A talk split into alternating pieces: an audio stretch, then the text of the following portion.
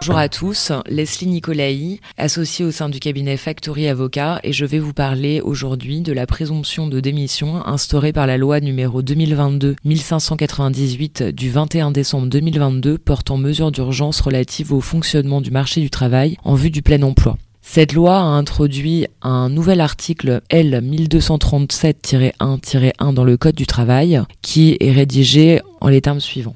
Le salarié qui a abandonné volontairement son poste et ne reprend pas le travail après avoir été mis en demeure de justifier son absence et de reprendre son poste par lettre recommandée ou par lettre remise en main propre contre des charges dans le délai fixé par l'employeur est présumé avoir démissionné à l'expiration de ce délai. Le salarié qui conteste la rupture de son contrat de travail sur le fondement de cette présomption peut saisir le conseil de prud'homme. L'affaire est directement portée devant le bureau de jugement qui se prononce sur la nature de la rupture et les conséquences associées. Il statue au fond dans un délai d'un mois à compter de sa saisine. Le délai prévu au premier alinéa ne peut être inférieur à un minimum fixé par décret en Conseil d'État. Ce décret détermine les modalités d'application du présent article. Alors, cet article est très intéressant car il intervient dans un contexte où euh, nous constatons de plus en plus d'abandon de postes en France. Et en particulier, les derniers chiffres publiés par la DARES font état au premier semestre de l'année 2022 de 71% de licenciements pour faute grave qui seraient motivés par un abandon de poste. Ça représente environ 123 000 licenciements. Donc on comprend bien l'intérêt euh, pour l'État français, le gouvernement et puis euh, en particulier le Pôle emploi de requalifier ce type de rupture en démission. Enfin, en tout cas, de permettre aux entreprises de pouvoir le faire. C'est ce qui a conduit à euh, cette réforme qu'on va étudier aujourd'hui. Avant d'entrer plus en détail sur les conditions posées par le texte, je souhaitais faire un préalable pour rappeler ce qu'est une démission en droit du travail. Donc la démission, c'est un acte par lequel un salarié fait connaître à son employeur sa décision de résilier son contrat de travail. Il n'y a aucun formalisme euh, légal qui est prévu pour euh, démissionner, donc euh, c'est pas nécessairement par écrit ou par lettre recommandée, par courrier remis en main propre, ça peut très bien être une démission orale. La difficulté va se situer au niveau probatoire, hein, puisque en cas de litige, il appartient à l'employeur de démontrer que son salarié a démissionné et non au salarié d'apporter la preuve qu'il n'a pas démissionné.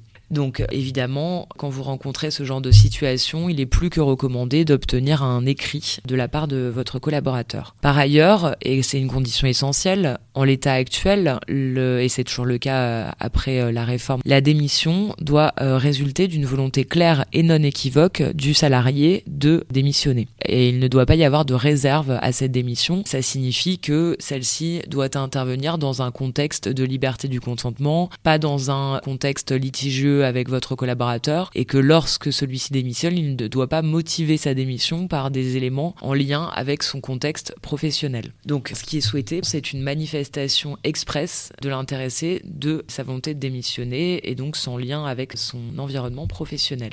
Quel est l'intérêt pour les collaborateurs aujourd'hui On peut se demander de quitter leur poste et donc euh, pourquoi ne démissionnent-ils pas pour finir la relation proprement, si on peut dire? Tout simplement pour des raisons en particulier liées à l'assurance chômage, très précisément, puisque, comme certains d'entre vous doivent le savoir, lorsque l'on quitte son emploi et qu'on est licencié, peu importe que ce soit un licenciement pour faute grave, on a le droit au bénéfice des allocations de chômage. Alors que lorsqu'on démissionne, eh bien, on ne peut pas bénéficier, sauf dans certains cas cas très limitatif de ces mêmes indemnités de chômage et en particulier la simple volonté de vouloir quitter son emploi n'est pas un motif valable pour percevoir les allocations de retour à l'emploi. Mais avant la loi marché du travail, la seule voie ouverte à l'employeur qui souhaitait se séparer d'un collaborateur qui était en absence injustifiée, eh bien, c'était le licenciement. Donc, euh, comment ça s'articulait? La plupart du temps, l'employeur adressait une mise en demeure à son collaborateur de justifier son absence ou de reprendre ses fonctions. Éventuellement, après euh, une ou deux mises en demeure euh, demeuraient infructueuses, eh bien, l'employeur convoquait son salarié en entretien préalable, auquel euh, il se présentait rarement, puis le licenciait. Aujourd'hui, avec les nouvelles dispositions de l'article L1237-1-1, une autre voie va être ouverte,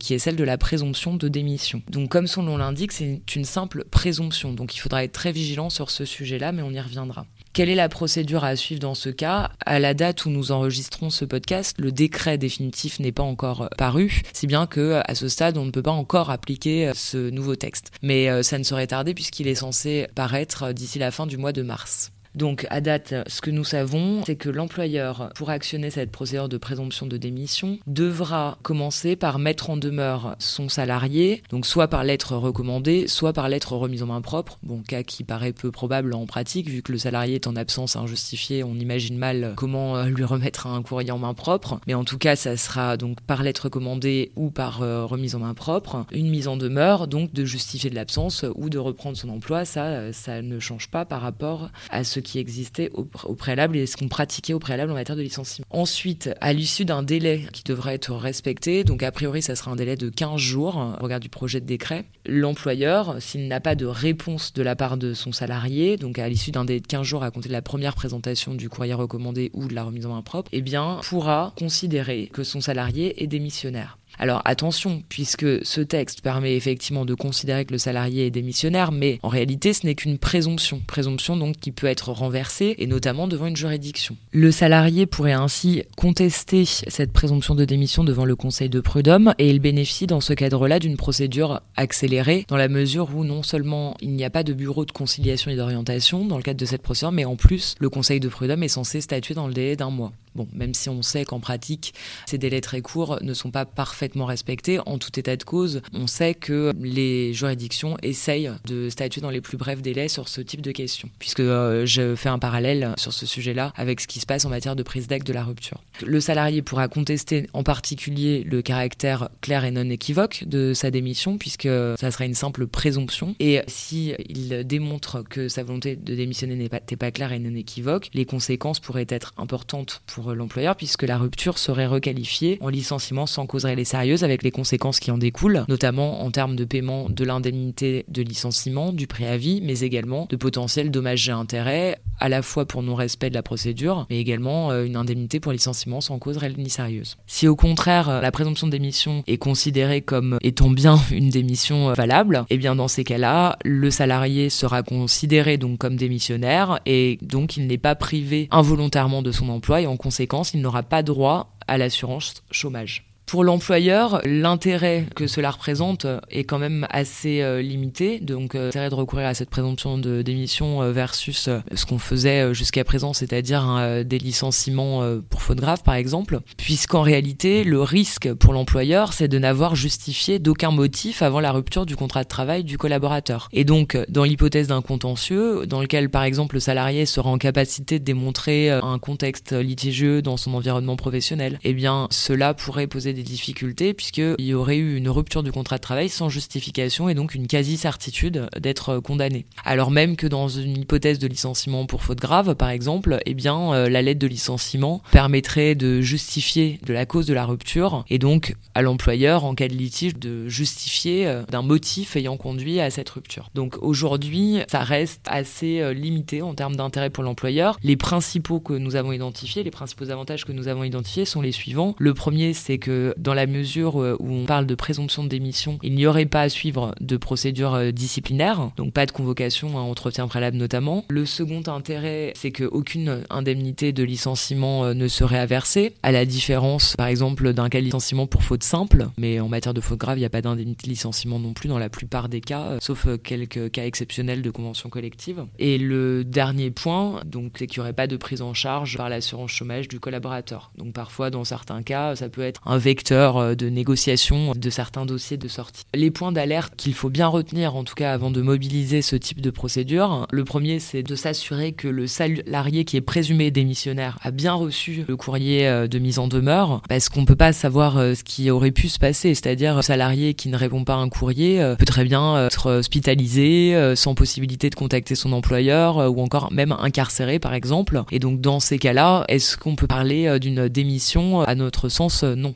Ce premier sujet est très important, s'assurer de la réception effective, même si c'est pas une condition posée par le texte. Le deuxième point, pour sécuriser les choses, c'est qu'à mon sens, il faudrait euh, investiguer sur la situation du collaborateur en interne avant de considérer qu'il est le présumé démissionnaire, voir quel était son environnement professionnel euh, au cours des dernières semaines, est-ce qu'il a eu des litiges, est-ce qu'il a formulé des demandes en particulier auxquelles on n'aurait pas répondu, est-ce qu'il s'est plaint, euh, est-ce qu'il a eu beaucoup d'arrêts maladie au cours des derniers mois. Voilà, faire une petite enquête avant de tirer des conséquences euh, trop hâtive sur le collaborateur et s'assurer qu'il n'y a eu aucun manquement de l'employeur à ses obligations. En tout état de cause, encore une fois, hein, le principal objectif de la loi est de permettre au Pôle emploi de ne pas avoir à financer des salariés qui auraient volontairement décidé d'abandonner leur emploi et qui bénéficieraient malgré tout du Pôle emploi par le biais d'un licenciement. Donc attention à cette procédure euh, pour les entreprises. Est-ce que euh, vous y avez un réel intérêt? Interrogez-vous sur ce point. En tout état de cause, nous vous invitons à vous faire accompagner sur ce sujet qui est très sensible en interne pour ne prendre aucun risque. Merci de m'avoir écouté. Nous sommes à votre disposition pour répondre à toutes vos questions. N'hésitez pas à vous abonner à notre page LinkedIn pour être au courant de toutes nos actualités et à bientôt pour notre prochain podcast.